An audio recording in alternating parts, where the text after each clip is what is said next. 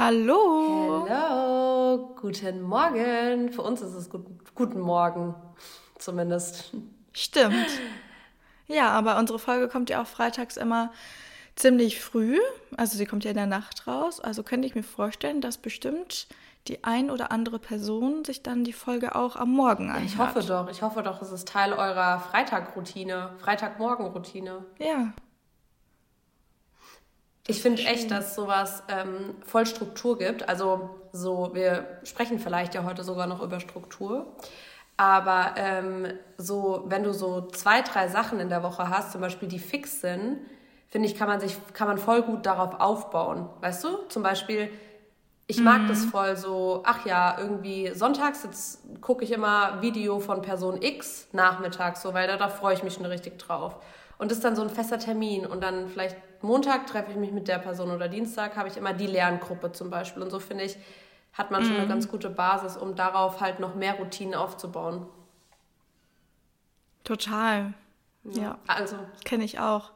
Früher auch voll oft so mit YouTube, weil voll viele YouTuber hatten dann so feste Tage und dann wusste man so, heute ist Montag, heute kommt von bla bla bla ein neues Video. Und jetzt bei uns. Der Be Happy Podcast. Freitags kommt eine neue Folge, worauf man sich freuen kann. Ja, und wenn ihr Probleme habt, zum Beispiel eine Routine zu kreieren, dann könnt ihr die Podcast-Folge als Anlass nehmen, um irgendwie immer freitags oder dann nehmt ihr halt die neue Folge und sagt, dass ihr immer samstags eine Stunde oder so lange wie der Podcast geht, spazieren geht. Und das ist dann ein fester Termin mit euch. Das ist halt auch ganz cool eigentlich. Mhm. Voll. Also ich mache das ja so mit Sprachnachrichten zum Beispiel. Ich bin immer so, ich höre Sprachnachrichten von meinen Freundinnen nur an, wenn ich parallel dazu so entweder Haushalt mache oder spazieren gehe, kommt halt drauf an, ob Haushalt gemacht werden muss. Und dann bin ich so, ja, du willst es jetzt anhören, aber da musst du auch was machen, weil sonst, also ich finde es ganz cool, dann kann man das so ganz gut verknüpfen, gerade die Dinge, die einem vielleicht irgendwie schwer fallen oder für die man sich dann mal motivieren muss, kann man damit was Schönem verbinden. Mhm. Ja, geht mir ähnlich, mache ich auch häufig so.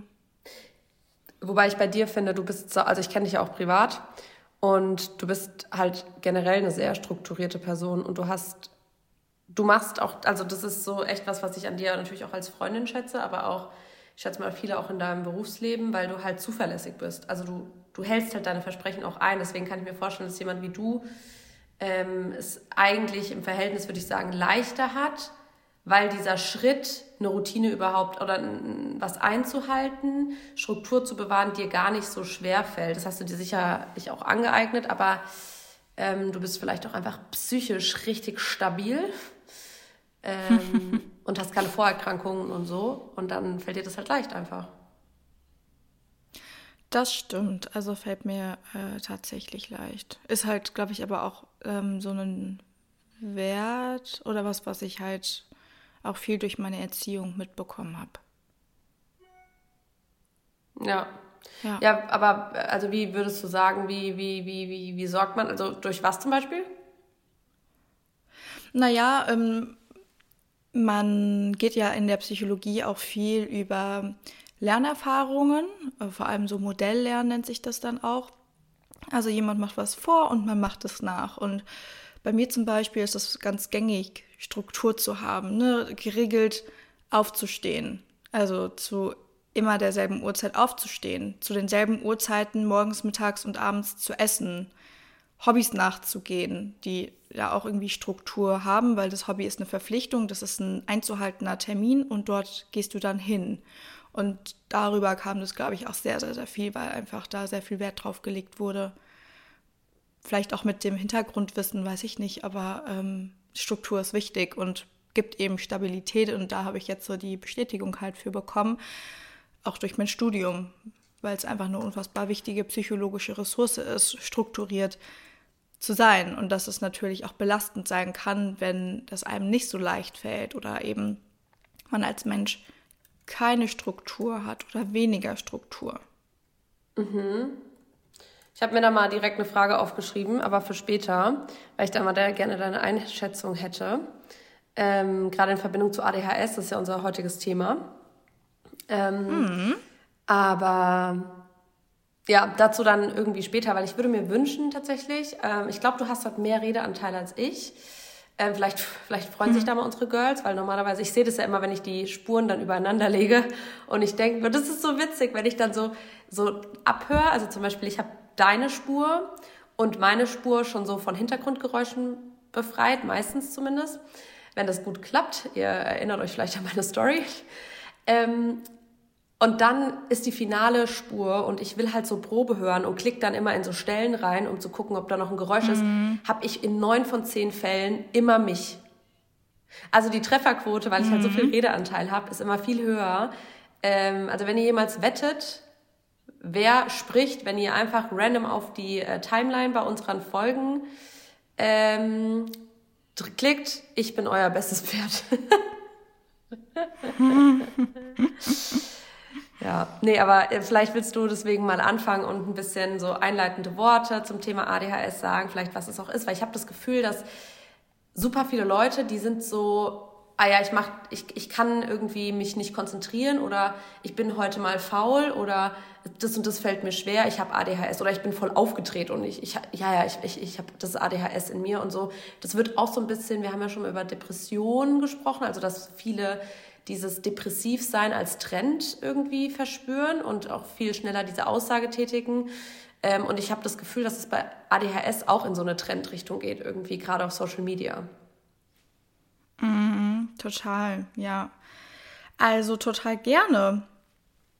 Bei ADHS oder allgemein ADHS erstmal so, um das Ganze zu definieren, handelt es sich um das Aufmerksamkeitsdefizitsyndrom also früher noch bekannt als ADS, aber mittlerweile macht man da keinen Unterschied mehr. Also man diagnostiziert jetzt seit, ähm, ich weiß gar nicht seit wie vielen Jahren, aber jetzt nach dem DSM-5, was ja auch relativ ähm, aktuell ist, oder die neueste Auflage eben des DSM, zwischen ADHS mit vorwiegend unaufmerksamem Erscheinungsbild also was man als ADS kennt, und ADHS nach ADHS mit vorwiegend hyperaktiv impulsivem Erscheinungsbild. Also das, was man eben so von früher kennt, dieses ADHS, Zappel-Philipp in der Schule oder ähm, total viel Energie und kann mich nicht konzentrieren. Da wird ja häufig dann direkt gesagt, ja, die Person hat auf jeden Fall ADHS. Aber da macht man halt eben Unterschiede, weil es geht nicht immer nur um diese Hyperaktivität, sondern das hat man halt äh, in dem einen Fall, in der einen ADHS-Diagnose, aber in der anderen nicht. Und man kann trotzdem ADHS haben, auch wenn man eben diese Hyperaktivität nicht hat. Okay. Genau. Und ähm, das wird eben diagnostiziert nach dem DSM-5. Ähm, ich weiß gar nicht, ob auch nach ICD-10. Das sind halt so diese Klassifikationssysteme zur Diagnose von psychischen Erkrankungen. Und da müssten halt verschiedene Kriterien erfüllt sein über einen längeren Zeitraum. Ähm, der wird sich da angeschaut. Und wenn die eben erfüllt sind, dann kommt es zu der Diagnose also zur Diagnostik. Da gibt es verschiedene ähm, Diagnose Interviews. Also macht man meistens äh, beim Psychiater tatsächlich. Und ähm, genau, man, das ist aber was, was viele nicht wissen. Das fand ich auch total spannend. Bei ADHS guckt man tatsächlich erstmal nach anderen psychischen Erkrankungen und danach erst nach der ADHS-Diagnostik. Es ist nämlich tatsächlich so, dass wenn man ADHS hat, sehr, sehr viel, also die Wahrscheinlichkeit, die Komorbidität, eine andere psychische Erkrankung zu haben, sehr hoch ist. Also das ist in den meisten Fällen so, dass wenn man ADHS zum Beispiel in der Kindheit hatte und das nicht diagnostiziert worden ist, dass man meistens erst über die Diagnostik eines anderen Störungsbildes dann darauf kommt, dass auch ADHS vorliegt. Also ähm, ja, das ist was, was häufig überhaupt ähm, gar nicht erkannt wird in der Kindheit und das nennt man auch so ein bisschen ähm, prädisponierenden Faktor. Mm, ja, dass äh, das dann aus sich entwickelt. Ausbildet. Ja, das fand ich total krass, weil das habe ich in meinen Recherchen auch rausgefunden. Also zum Beispiel, dass auch das Suchtpotenzial steigen kann oder dass Schlafstörungen zunehmen, was ja quasi auch Begleiterkrankungen darstellen können.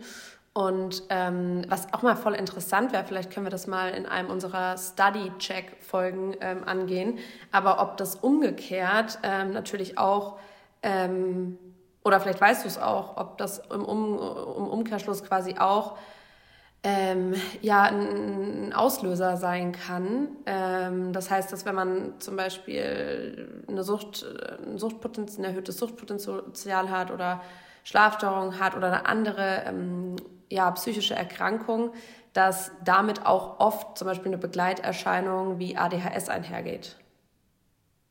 Nee, also kann sein, aber man geht eher andersherum davon aus, also dass wenn ADHS vorliegt, dass andere psychische Erkrankungen eben ähm, sich auslösen können. Also tatsächlich ist das in 70 Prozent der Fällen so. Also 70 äh, Prozent der Personen mit ADHS haben Komorbiditäten, also wie zum Beispiel Depressionen. Mhm. Und was aber spannend ist, weil wir gerade eben schon über die Kindheit gesprochen haben, wenn in der Kindheit ADHS diagnostiziert wurde und behandelt wurde, das ist noch ein wichtiger Punkt, dann kann das als protektiver Faktor gesehen werden. Das bedeutet, dass die Wahrscheinlichkeit dann eine psychische Erkrankung, also eine Komorbidität auszubilden, geringer Aha. ist. Aha, oh, das ist ja, und, und da, ich habe da gleich zwei Fragen dazu, ähm, aber die erste vielleicht mal kurz, ähm, wir haben ja jetzt schon gesagt, man sollte, also bevor man auch sagt, man hat ADHS oder sich das selber quasi diagnostiziert, das schon auf jeden Fall testen. Und hast du auch schon gesagt, es gibt da verschiedene Möglichkeiten oder es gibt da diesen, diesen Test, den auch erst deine Verwandten irgendwie und deine Eltern ausfüllen und dann du oder wie auch immer. Ähm, mhm. Und sagen wir mal, man hatte die Diagnose ADHS. Ähm, wie wird das dann therapiert? Also es gibt natürlich einmal die Möglichkeit, das medizinisch einzustellen oder zu, zu behandeln, sage ich mal. Mhm. Aber gibt es da denn mittlerweile jetzt, ich meine, du bist Psychologin und du bist, ähm, wie ich mit dir rede, als wären wir so einfach Interviewpartner und keine Freundin.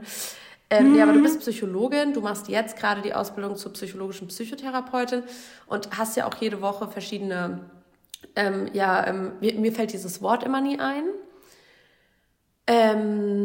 Fortbild mhm. ähm, Seminare, Seminare so. Und Seminare, da geht's ja. ja auch um, um die verschiedensten Themen und da behandelt ihr sicherlich auch viele neue Studien oder guckt an, wie es wie es halt im Jetzt ist. Und da ist meine Frage, gibt es denn auch Möglichkeiten jetzt aus dem therapeutischen Ansatz, sowas zu behandeln, außer jetzt mit ja, Medikamenten in der Medizin halt?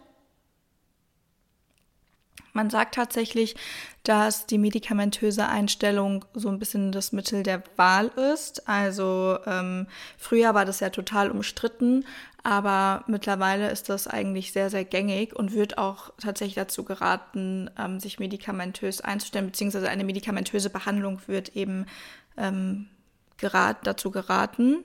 Und da ähm, ist es meistens über Stimulantien, also SNRI oder ähm, Ritalin, Medikinet, ne, so Stimulantien. Das ist ja, ähm, was man vielleicht auch so ein bisschen kennt. Also gerade Ritalin ne, kennt man vielleicht auch sogar schon aus der Grundschule, wenn es eben dann da Kinder gab, die ADHS diagnostiziert bekommen haben, ähm, die halt dann eben eine medikamentöse Han äh, Behandlung haben. Aber trotz alledem, nur weil man medikamentös eingestellt ist, heißt es noch lange nicht, dass eine Psychotherapie nicht mehr notwendig ist. Also man wird trotzdem oder kann trotzdem oder es wird auch dazu geraten, sich äh, psychotherapeutisch behandeln zu lassen. Und gerade bei ADHS ist einfach Psychoedukation super, super wichtig. Also der Patient soll ADHS verstehen. Und das hat eine riesige Bedeutung für die Patienten und Patientinnen, erstmal grundlegend zu verstehen, was ist überhaupt ADHS und welche Form in Anführungszeichen habe ich davon. Ne? Weil die einen haben diese Hyperaktivität und die anderen eben nicht, sondern eher dieses Introvertierte.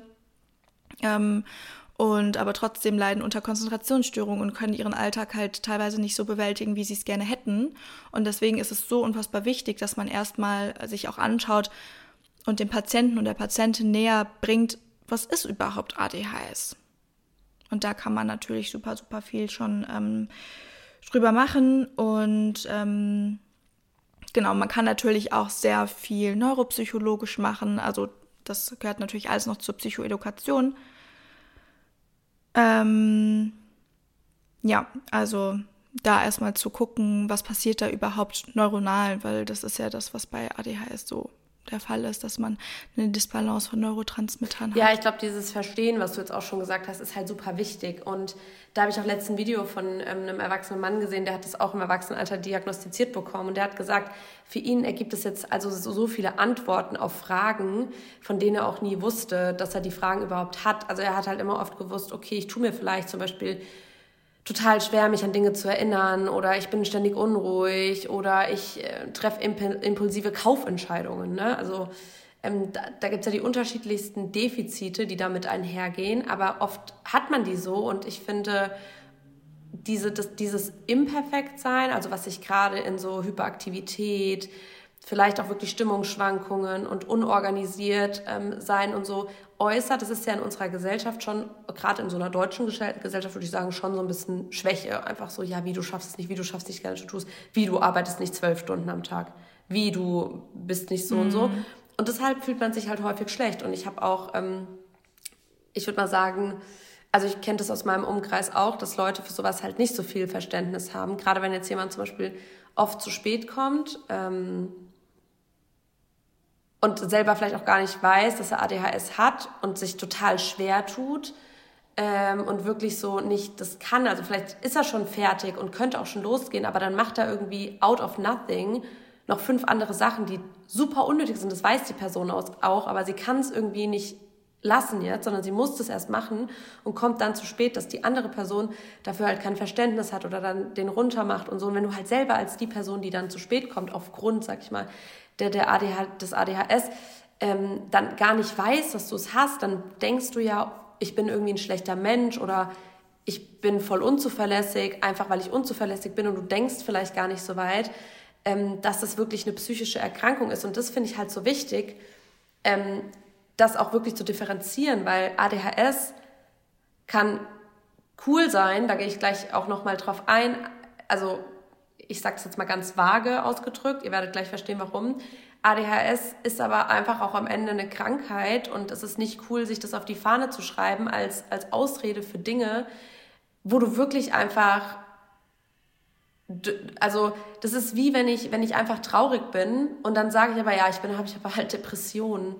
Und die Leute, die wirklich Depressionen haben, die leiden krass darunter und du kannst es gar nicht wissen zum Beispiel. Deswegen, ich finde auch bei diesem ADHS-Thema,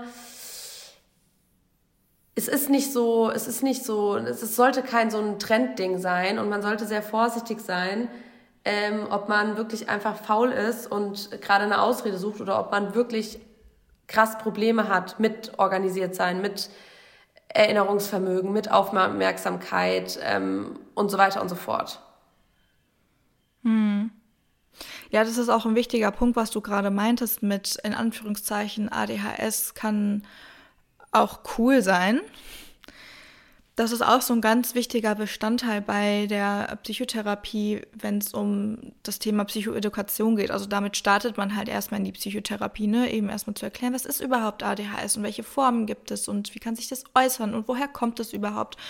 Aber auch den Patienten eben nahezulegen, dass ADHS oder dass Personen mit ADHS oder eben diese, diese psychische Erkrankung zu haben, auch Stärken hat. Ne? Dass das nicht alles total blöd ist, weil man kann sich nicht konzentrieren und man kann seinen Alltag nicht so bewältigen, wie man es gerne hätte und denkt die ganze Zeit, man ähm, ist faul, sondern sich eben auch diese Stärken zusammen anzuschauen. Menschen mit ADHS sind zum Beispiel sehr begeisterungsfähig und die sind reizoffen, die können super, super viel wahrnehmen und die sind meistens auch äh, häufig sehr kreativ.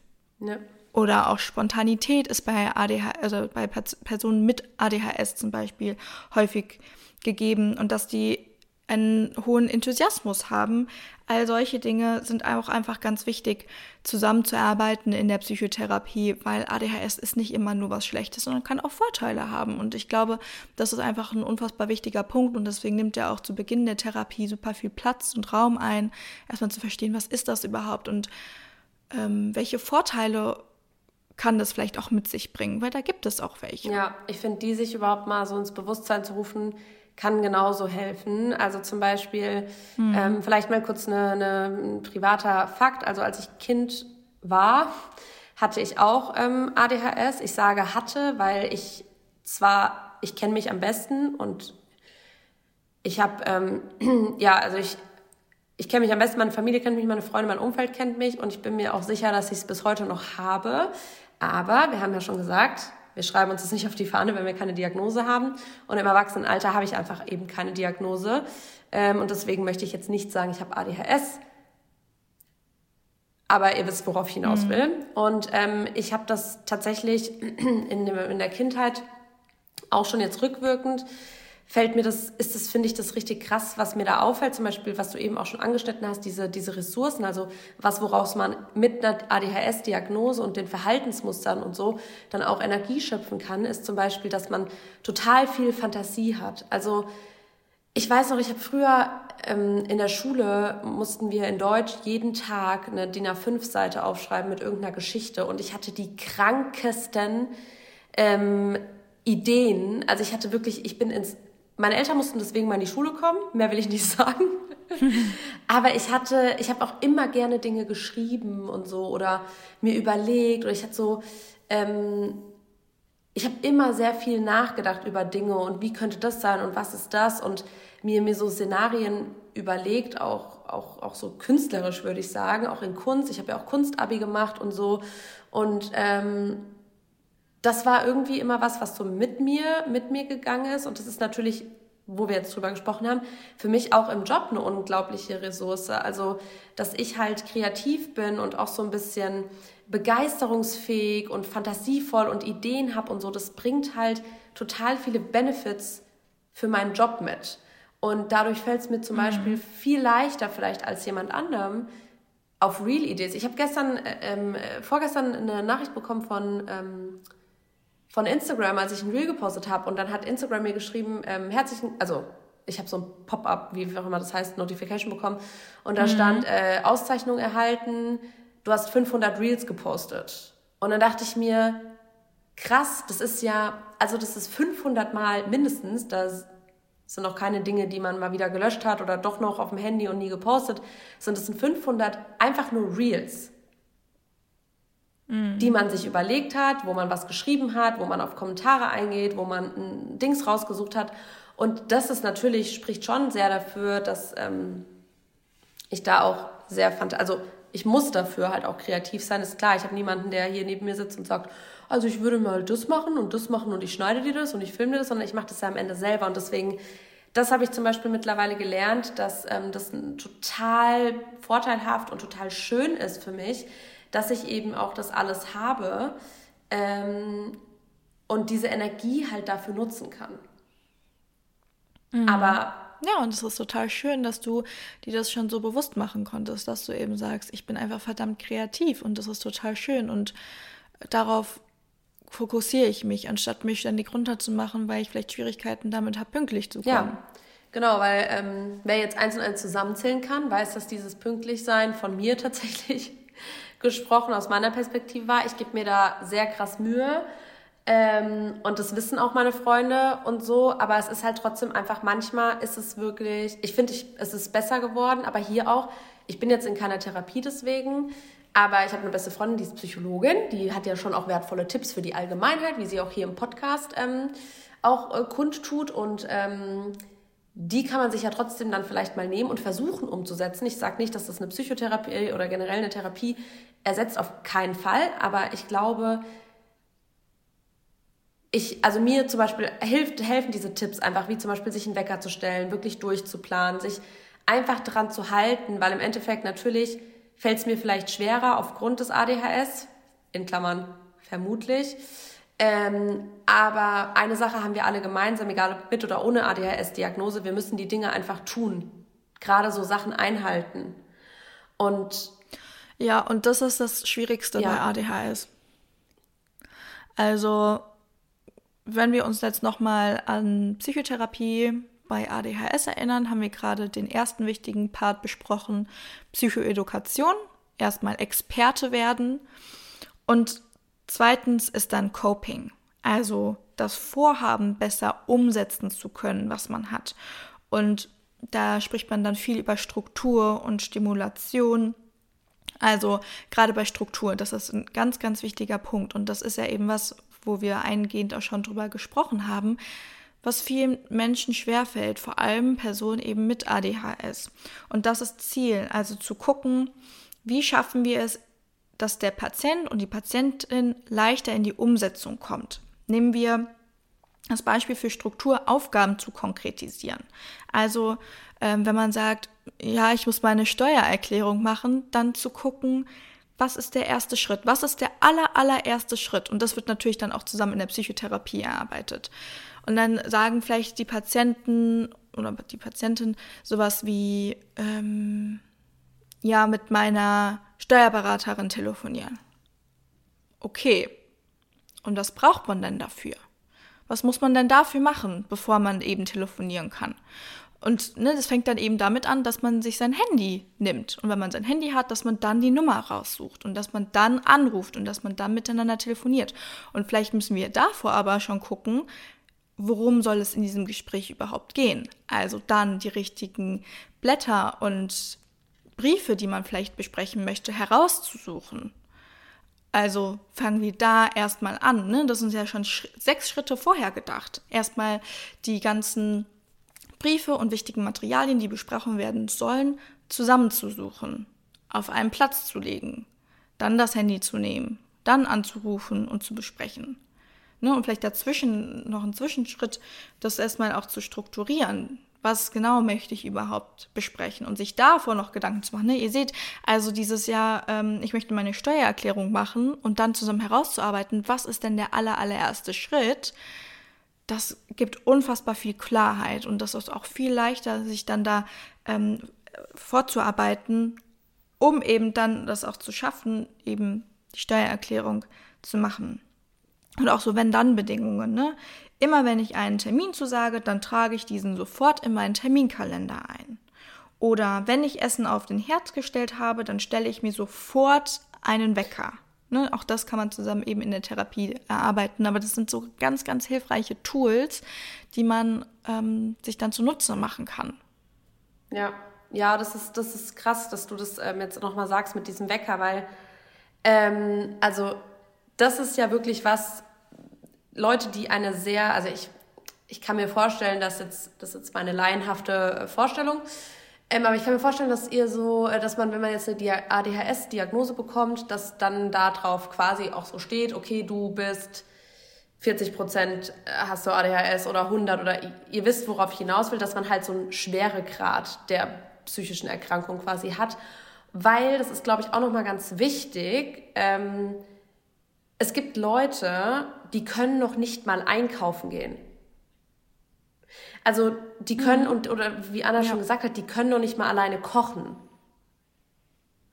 Und das ist auch, das muss man sich deswegen auch hier wieder dieser Reminder, sich nicht das auf die Fahne zu schreiben, wenn man es nicht hat, weil es gibt Leute, die können ihren Alltag nicht leben. So, die haben ganz, ganz, ganz, das ist ja auch das ist so was, was, was ähm, bei mir tatsächlich super selten vorkommt, was sicherlich aber auch jeder auch ohne ADHS-Erkrankung mal erlebt, aber ist so dieses, ähm, dieses Prokrastinieren, in so einem Tief zu sein und ähm, einfach sehr antriebslos und das auch mal über Tage. Also wie gesagt, das kommt bei vielen bestimmt häufiger mal vor. Bei mir kommt das auch häufig vor.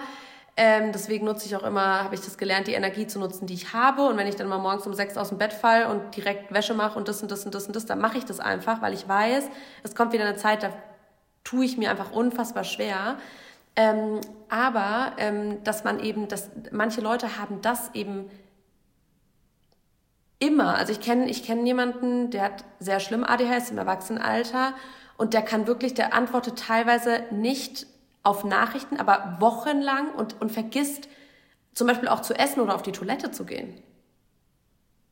Also das ist, das kann sich halt so krass, ähm, das kann so einen krassen Bereich in deinem Leben halt einnehmen und dadurch auch belasten, dass ähm, ich finde, dass ja, dass das einfach auch Aufmerksamkeit verdient. Also und auch hier, ich finde es total wichtig, das habe ich mir eben aufgeschrieben, das, was du gesagt hast, diese Psychotherapie, ähm, diese Möglichkeit, das, das finde ich immer das Schöne generell an so einer Therapieform und deswegen bin ich auch so ein großer Fan von, von, von dir und deinen Kolleginnen und generell der Psychotherapie. Ähm, oder auch, es gibt sicherlich auch äh, generell von diesem ganzen Mental Health Awareness ähm, Thema im Allgemeinen, weil ich finde, was ist ganz toll daran, wenn man sich mit solchen Themen auseinandersetzt und wenn man auch in eine Therapie geht, man erlernt eigentlich wie so eine Art Baukasten, ähm, den man dann in seinem Leben umsetzen und verwenden kann. Und das ist, glaube ich, das Wertvollste, weil mit ADHS umzugehen ist, also je nachdem natürlich, wie schwer, ich kann auch immer nur von, von, meiner, äh, von meinen Gedanken dazu sprechen und von meiner persönlichen Einschätzung, aber es ist auf jeden Fall machbar, auch wenn es krass Energie kostet und immer wieder eine Arbeit ist, weil im Endeffekt ist auch mit dem Prokrastinieren oder auch mit Termine einhalten oder so, das ist hart, weil es ist, ein, es ist ein fucking Kampf gegen dich selber, wenn du ADHS hast. Und das mal mehr, mal weniger.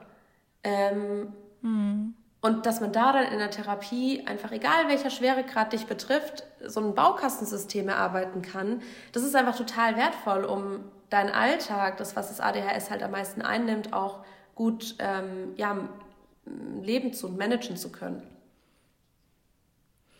Ja, und weil es einfach so belastend sein kann, ist es halt auch so sinnvoll, eine medikamentöse Behandlung mhm. Zu ergänzen, beziehungsweise zu der, Psycho also zu der medikamentösen Behandlung auch eine Psychotherapie zu ergänzen, weil, wie gesagt, medikamentöse Behandlung ist bei ADHS das Mittel der Wahl, weil es halt einfach eine neurologische Grundlage hat. Ne? Bei ADHS ist es ja so, dass die Neurotransmitterausschüttung ähm, oder bei der Neurotransmitterausschüttung ist es so, dass die Rezeptoren nicht so sensitiv sind und daher dockt viel, viel weniger Dopamin an und daher kommt es eben dann zu den Symptomatiken, ne, zu dieser Vergesslichkeit und einfach zu der Belastung, die man hat. Und weil man ja auch schon jetzt äh, zu Beginn der Folge gehört hat, dass mit ADHS auch einfach eine sehr hohe Komorbidität, eine andere psychische Erkrankung auszubilden einhergeht, ist es einfach so wichtig, dass man da mal schaut, wenn man eben eine Belastung spürt und wenn man diese Symptomatiken spürt, dem Ganzen vielleicht mal nachzugehen und eine Diagnostik zu machen, um eben ADHS diagnostizieren zu können oder vielleicht auch ausschließen zu können. Und vielleicht gibt es da eine andere Grundlage, die eben dann zu der Symptomatik führt. Aber ich glaube, das ist ähm, ganz wichtig. Und dann eben in der Psychotherapie das mit einem Psychotherapeuten oder einer Psychotherapeutin noch alles zusammen erarbeiten zu können. Ne? Es ist ja nicht so, in der Psychotherapie gibt man keine Tipps und da gibt man auch keine Ratschläge, sondern man erarbeitet zusammen auf Grundlage des Anliegen der Person, die kommt, zusammen, was erreicht werden soll. Ne? Man erarbeitet ein Ziel zusammen heraus und dann guckt man, was kann man innerhalb der Psychotherapie tun, um dieses Ziel zu erreichen. Und ja, genau deswegen ähm, guckt man dann auch erstmal Psychoedukation, weil man halt weiß, wie wichtig das bei Patienten mit ADHS ist und guckt sich dann das Coping an und erarbeitet da. Ne, es ist ja auch nicht so, dass immer allen gleiche Dinge schwerfallen. Die einen, die können ganz gut Termine einhalten, die anderen, die haben aber Schwierigkeiten mit dem Einkaufen und wissen gar nicht, wo sie anfangen sollen oder so allgemeine Aufgaben zu bewältigen. Und da ist es dann super, wenn man das zusammen herausarbeiten kann. Und auch zusammen irgendwie so Karten, so Strategien entwickelt, ne? dass man aufhört, sich To-Do-Listen zu schreiben und ein anderes System irgendwie zusammen entwickelt, was sich der Patient gut vorstellen kann, umzusetzen. Und man wird halt so richtig nicht an die Hand genommen, aber der Prozess wird einfach immer wieder besprochen und besprochen und besprochen, so lange, bis man für den Patienten so die perfekte Abfolge gefunden hat, die perfekten Hilfestellungen gefunden hat, die sich einfach gut in den Alltag integrieren lassen und die dann eine Hilfe sind und nicht herausfordernd, weil das kann natürlich auch häufig passieren, gerade wenn es so um To-Do-Listen geht. Das wird ja auch häufig empfohlen, ja, To-Do-Listen, dann hast du es ja visuell und schreib dir doch deine To-Dos auf. Ja, aber darum geht es meistens gar nicht. Es geht meistens gar nicht darum zu wissen, was man tun, also was man vorhat am Tag, sondern wie. Das ist der Kern von der Behandlung ganz, ganz, ganz oft, dass man am Wie arbeitet. Wie kommt man in die Umsetzung? Ich möchte einkaufen gehen. Okay, das weiß ich, einkaufen. Ja, aber wie mache ich das? Wie komme ich dorthin, ohne dass ich mein Haustürschlüssel vergesse, mein Portemonnaie vergesse, den Pfand vergesse, den ich eigentlich mitbringen wollte, vergesse, was ich überhaupt wollte? Bis man dann loskommt. Und da kann man einfach super viel über Psychotherapie erreichen. Ja, ja. ja also der erste Schritt genau, ist auf jeden das Fall, das dazu. festzustellen. Ähm, also eine Diagnostik. Genau, Diagnostik. Genau, und da kann man auch einfach zum Hausarzt gehen, richtig?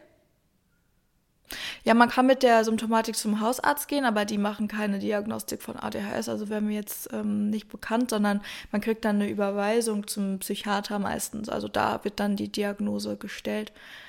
Da macht man die Diagnostik und dort wird man auch medikamentös eingestellt, wenn eine die äh, medikamentöse Behandlung für einen selbst natürlich auch in Frage kommt. Okay. Also ne, ich verstehe das, dass das so ein bisschen schwierig ist, wenn man sich denkt, ja, Medikamente deswegen einzunehmen, aber wenn man eine sehr hohe Belastung einfach verspürt, dann ist eine medikamentöse Behandlung eigentlich total toll, dass es da die Möglichkeit zu gibt. Ja, voll. Also ich finde auch. Ja. Und dann halt Psychotherapie indizieren und ähm, das begleitend ja. machen. Und ich finde es auch ganz wichtig, dann trotzdem, wenn man die Diagnose hat, auch Freunde und Familie einzuweihen und wirklich zu sagen, hey, guck mal, so ja. steht so mich, das fällt mir vielleicht besonders schwer, das fällt mir aber besonders leicht und ähm, ich würde mich freuen, wenn ihr mich vielleicht da auch unterstützt. Ähm, zum einen natürlich Verständnis haben, aber zum anderen vielleicht auch zu helfen, Dinge einzuhalten oder Leute zu erinnern. Also ähm, ja, generell, das ist ähm, auch was ganz Schönes, was ihr generell auch mitnehmen könnt. Ähm, Leute, die ihr liebt, wenn ihr merkt, die tun sich mit irgendwas schwer, egal ob aufgrund einer psychischen Erkrankung oder ähm, aufgrund von was auch immer, sie einfach zu unterstützen. Also mm. das ist vielleicht für euch eine Nachricht. Zum Beispiel meine Managerin, die schreibt mir manchmal Reminder für den Reminder oder so. Und dann bin ich so abends, weil die kriegt dann mit, oh, die Lena hat irgendwas vielleicht vergessen zu posten und ähm, sie sollte doch nochmal an den Code irgendwie erinnern oder keine Ahnung, manchmal fragt ihr auch, das ist dann ganz cool, weil dann werde ich selber erinnert.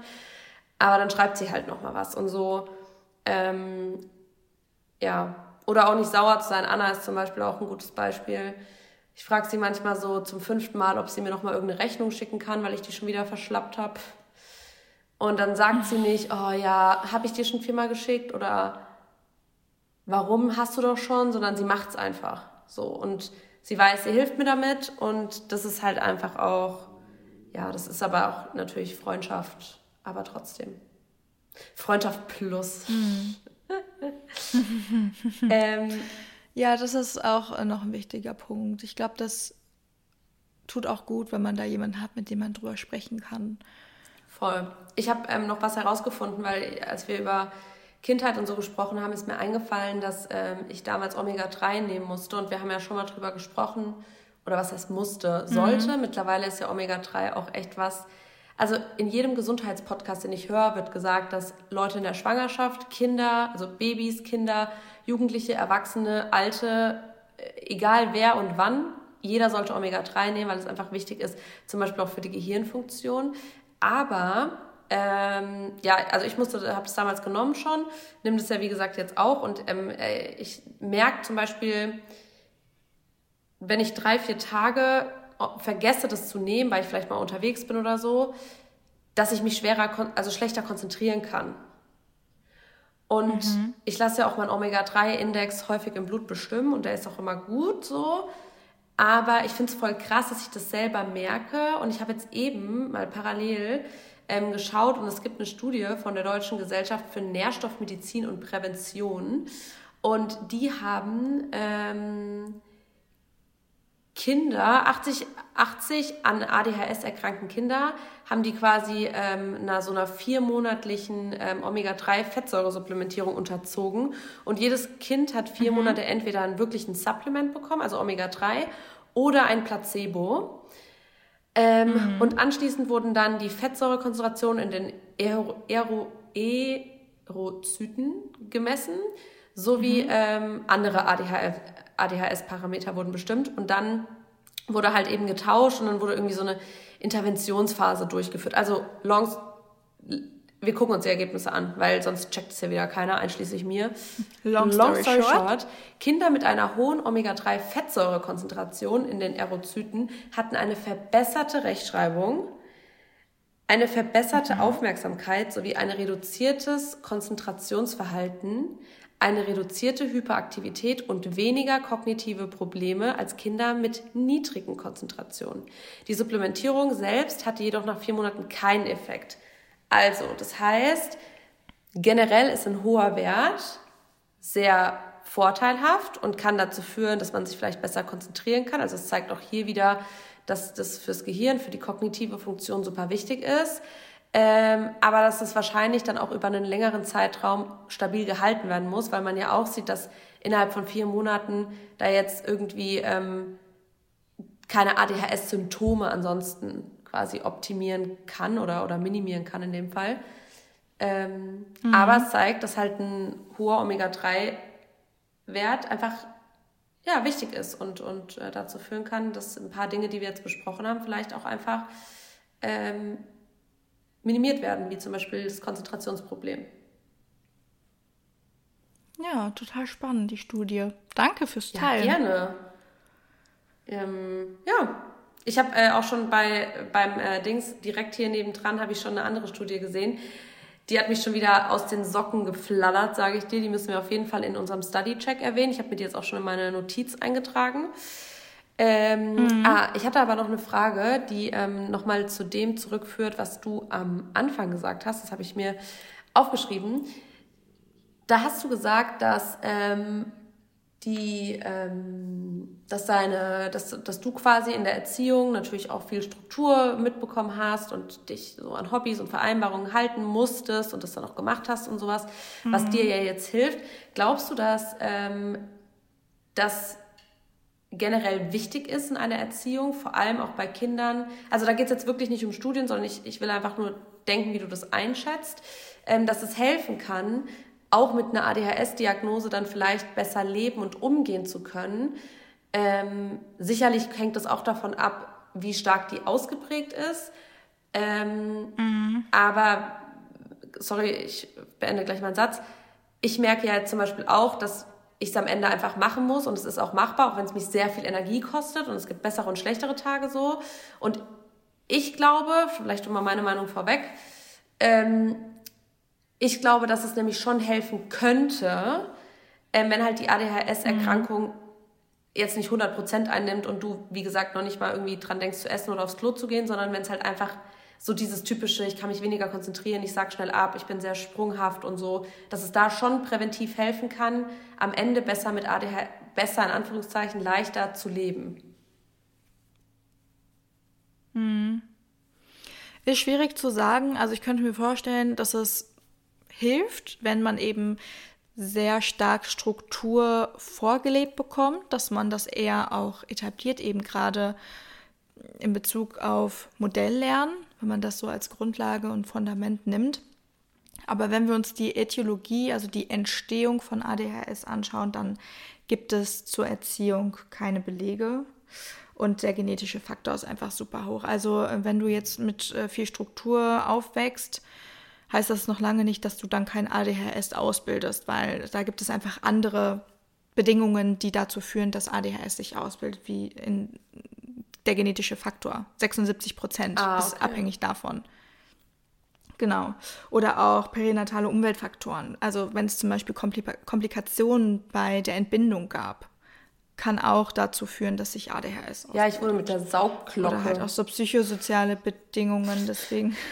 Ich wurde mit der Saugglocke rausgezogen. Ich weiß nicht, ob meine Mutter will, dass das öffentlich ist, aber there we go. I'm sorry. Ich war die, die rausgezogen wurde. Ja. Ja, also, also ne, kommt drauf an, ob das jetzt zu einer Komplikation schon gehört, aber ja, solche ja, Dinge können so eben angenehm. dazu führen, dass sich ja ADHS ausbildet. Deswegen das zur Entstehung, also zur Äthiologie.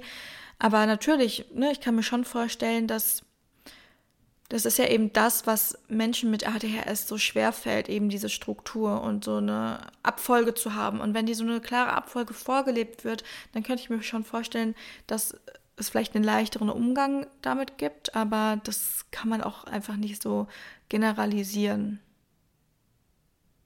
Ja. Ich habe eine Idee. Die da wäre? Also, wir hören ja beide gemischtes Hack, richtig? Ja. Und irgendwie finde ich es voll cool, weil die stellen sich ja am Ende mal so fünf schnelle Fragen. Eine Woche ist halt mhm. der eine dran, eine Woche der andere und so. Wir haben jetzt schon super viel geredet, aber ich habe mir halt überlegt, generell habe ich mir immer überlegt, das Spiel zu kaufen, weil ich finde es voll cool, auch so mit Leuten zu spielen, weil es halt schon mhm. viel aufmacht einfach immer.